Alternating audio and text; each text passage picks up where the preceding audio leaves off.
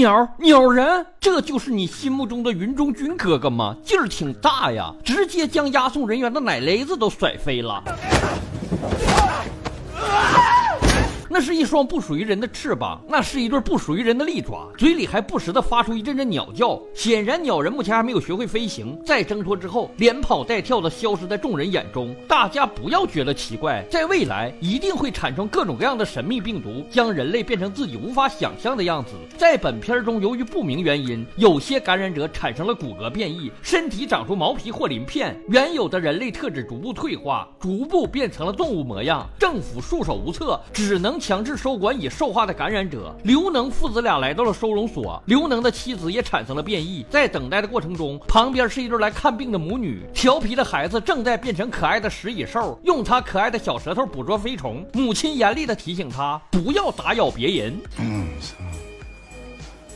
负责人告诉刘能，他妻子的病情似乎被稳定住了。为了给逐渐增多的患者腾出地方，妻子需要转移去铁岭的新建收容站。刘能坚信妻子经过治疗后会变回人类，不这样想又能怎么办呢？他提出转移前看妻子一眼。妻子的房间里挂着他们一家的全家福，墙壁上还有一些爪子印儿。听医生说，妻子的体内出现了树懒的基因。好家伙，刘能知道这不是个欢乐的时刻，但确实想笑。刘能想让永强也跟着一起去看妈妈，但永强拒绝了。他不是不想妈妈，而是不敢。他无法想象妈妈那么温柔漂亮的女人，突然变成浑身是毛的样子。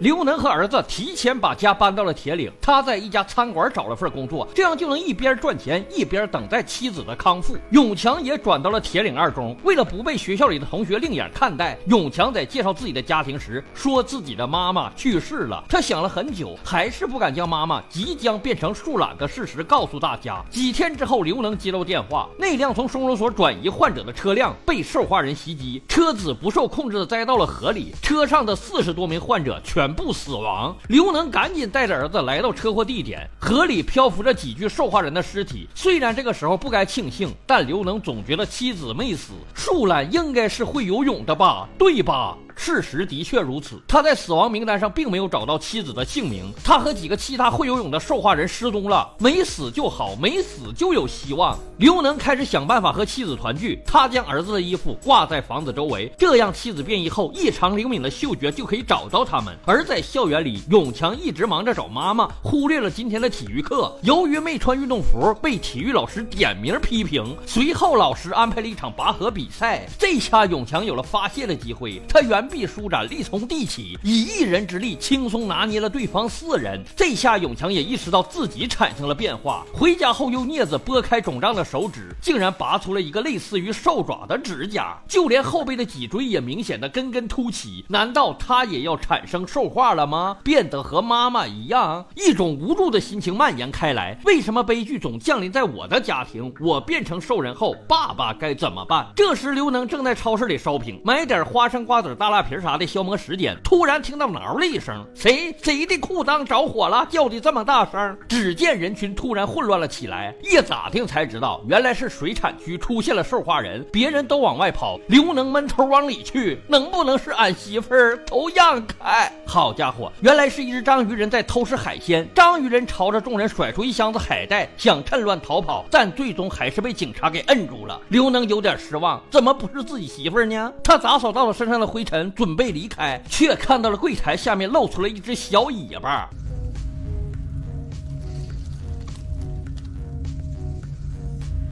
好家伙，连穿山甲你都敢变呢？不怕被抓回去泡药酒？刘能没有吱声，沉默的离开了。永强这边的情况也越发严重，在参加同学的 party 时，不小心用舌头舔了女同学的手，大家还都挺奇怪呢，都说这个是舔狗，那个是舔狗，你咋还当面上演了？但永强没有觉得害臊，反而是迷迷糊糊的跑进了树林里。等到第二天醒来时，打了个饱嗝，从喉咙里拔出一根羽毛，难道自己昨晚吃掉了一只鸟？周周末休息的时候，刘能带着儿子进入森林深处，他们要去更远的地方寻找妈妈。永强想知道父亲是怎么看待兽化人的，妈妈在变成那样之后，心里不会嫌弃吗？没想到刘能是个非常看得开的人，变成野兽是一种疾病，就像世界上的很多很多疾病一样，那些人也会面目全非、痛苦煎熬，但他们的家人不会抛弃他们。妈妈对咱们的感情是没有变的，妈妈甚至在变异之后还经常亲吻他。他们家人之间的感情比什么都重要。这些话让永强感觉如负重视，不仅仅是因为自己可能要变成野兽了，还因为妈妈被关进收容所，是他打的报警电话。那是妈妈在变异后的某一天产生了攻击性，威胁到了永强，他惊慌失措才报警的。好在爸爸在知道后并没有一丝责怪。父子俩在林子里转了很久，一遍一遍的呼唤妈妈的名字，车里还播放着妻子最喜欢的音乐。他们要让妈妈知道，你依旧是我们最爱的人。不知过了多久，父子俩在车里睡着了。狗子率先发现了什么，闷头冲进了林子里。永强赶紧下车跟了过去，不知道是什么东西的味道吸引了狗子，他在那用力的闻着。这一片林子里有很多兽化人，有些还是孩子，但他们并没有家人寻找。永强看到了一只变成变色龙的孩子，估计还没有学会进食吧，肯定饿坏了。突然，那只鸟人一下扑倒了他，用爪子抓进了他的胳膊里。鸟人还以为这是来搜捕的人类，他又勇敢的赶走他们。这时的鸟人翅膀已经更加丰满了，他突然停止了攻击，愣愣的盯着永强的眼睛，随后放过了对方，似乎察觉到永强也是同类。刘能赶紧拉着儿子来到医院，在缝合伤口的时候，医生提醒刘能不要再去那片森林里寻找了，很危险，已经不止出现一次兽化人袭击人类的事件了，双方的矛盾正在激发，人类和兽化人必有一战。虽然这么说，但永强并不知道自己是哪边的。细想的话，应该是兽化人吧。他觉得自己要提前去交些朋友，于是他来到水塘抓了几条鱼，再次来到了那天见过鸟人的地方。鸟人正在利用这个斜坡学学习飞行，毕竟他叫鸟人，如果不会飞的话，算什么事儿？永强将鱼丢到了鸟人面前，这家伙显然是饿坏了，抓起鱼儿就狼吞虎咽起来。永强趁机问他见没见过自己的妈妈，一只树懒。鸟人摇摇头，这片林子里的兽人都在自顾自地活着，大家的心情一点都不好，并没有人想交朋友。随后，永强将鸟人带到了一处湖泊，这个地方挺美的，可以用枯木作为跳板来学习飞行。饿了的时候还可以抓鱼吃。如果总是用斜坡的话，一下摔断翅膀可就彻底不行了。显然，兽化人的脑子也产生了变异，没有人类聪明。鸟人受到启发后，觉得永强是个值得交的朋友。如果永强兽化以后，咱们可以继续在一起。还有一只小变色龙，咱们仨将是最好的朋友。在回去的路上，他突然不会骑自行车了，属于人类那种平衡感离奇的消失了。但他也没有太过纠结，随手将自行车丢在了路上，随风奔跑，自由是方向。之后的几天日子里，永强学会了接受，接受牙齿逐渐脱落，接受骨骼发生变异。他他还当起了鸟人的医生。鸟人还是没有学会飞行，每次都把自己摔得遍体鳞伤。在永强给他上药的时候，鸟人提起了自己的鼻子，那时他刚刚长出鸟喙，医生干脆削掉了他的鼻子，觉得这样能抑制他的变异。可结果只是他失去了鼻子。哈哈，说到这里，鸟人突然笑了。有的时候医生也瞎他妈治病，还真不是谁都可靠呢。但他觉得永强很可靠，是一个好朋友。家里的刘能发现水池被堵住了，翻找之下发现了很多爪子和毛发，属于野兽的东西。他的心里涌出一阵莫名的恐惧。他呆坐在外面等着儿子回家。他提出想看看儿子的手，没想到永强突然转头就跑，却被父亲一把抱住。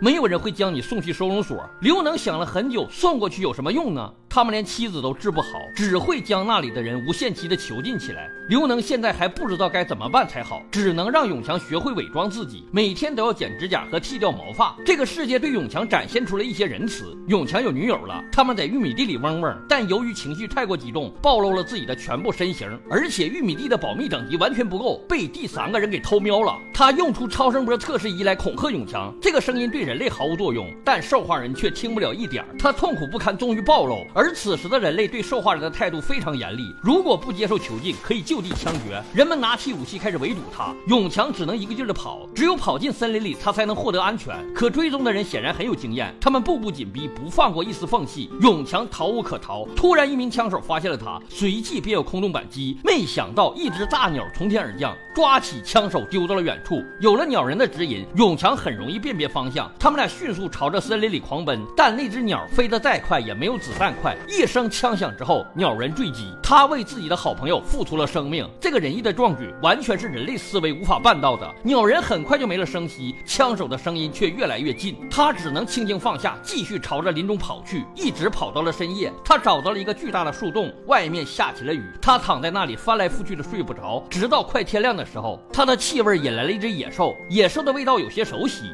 那是妈妈。此时巨大的树懒似乎认出了儿子，看到儿子走过来后，他只是用力的推了回去，他的眼神中透出无限温柔。但野兽与人并不一样，野兽从来都是独行的，孩子长大了就要推出去，勇敢的面对风雨。最终妈妈转身离开了，永强还要追出去，却在这里看到了更多的兽化人，看到了那个变色龙小孩，看到了纹龙画虎、浑身皮皮虾的社会大猪，还有看起来很斯文的杨先生，这些都已经不是人类了，他们只是独自舔舐伤口的野兽。如果思维全然转换成野兽，还是幸福的。最怕的就是大脑中同时存在人与兽的想法，这个时期显然痛苦。突然，天空中投来一枚枚烟雾弹，动物王国中的主人们遇到了危险，他们八仙过海，各显神通，只是野兽的力量终究干不过高科技，大多数兽化人都被干得躺在地上呻吟，等待他们的将是不知道多少个年头的囚禁。还好小变色龙没有被抓走，而永强也因为人类的外形没有暴露，只要签署一份不去森林里瞎他妈溜达协议，就可以保释了。可是永强已经无法用笔来写自己的名字，在警员的注视下，他一顿瞎划了，警员只好又给一张。小同学，你挺有个性啊，没想到还是不会写，而且狂躁的露出了獠牙。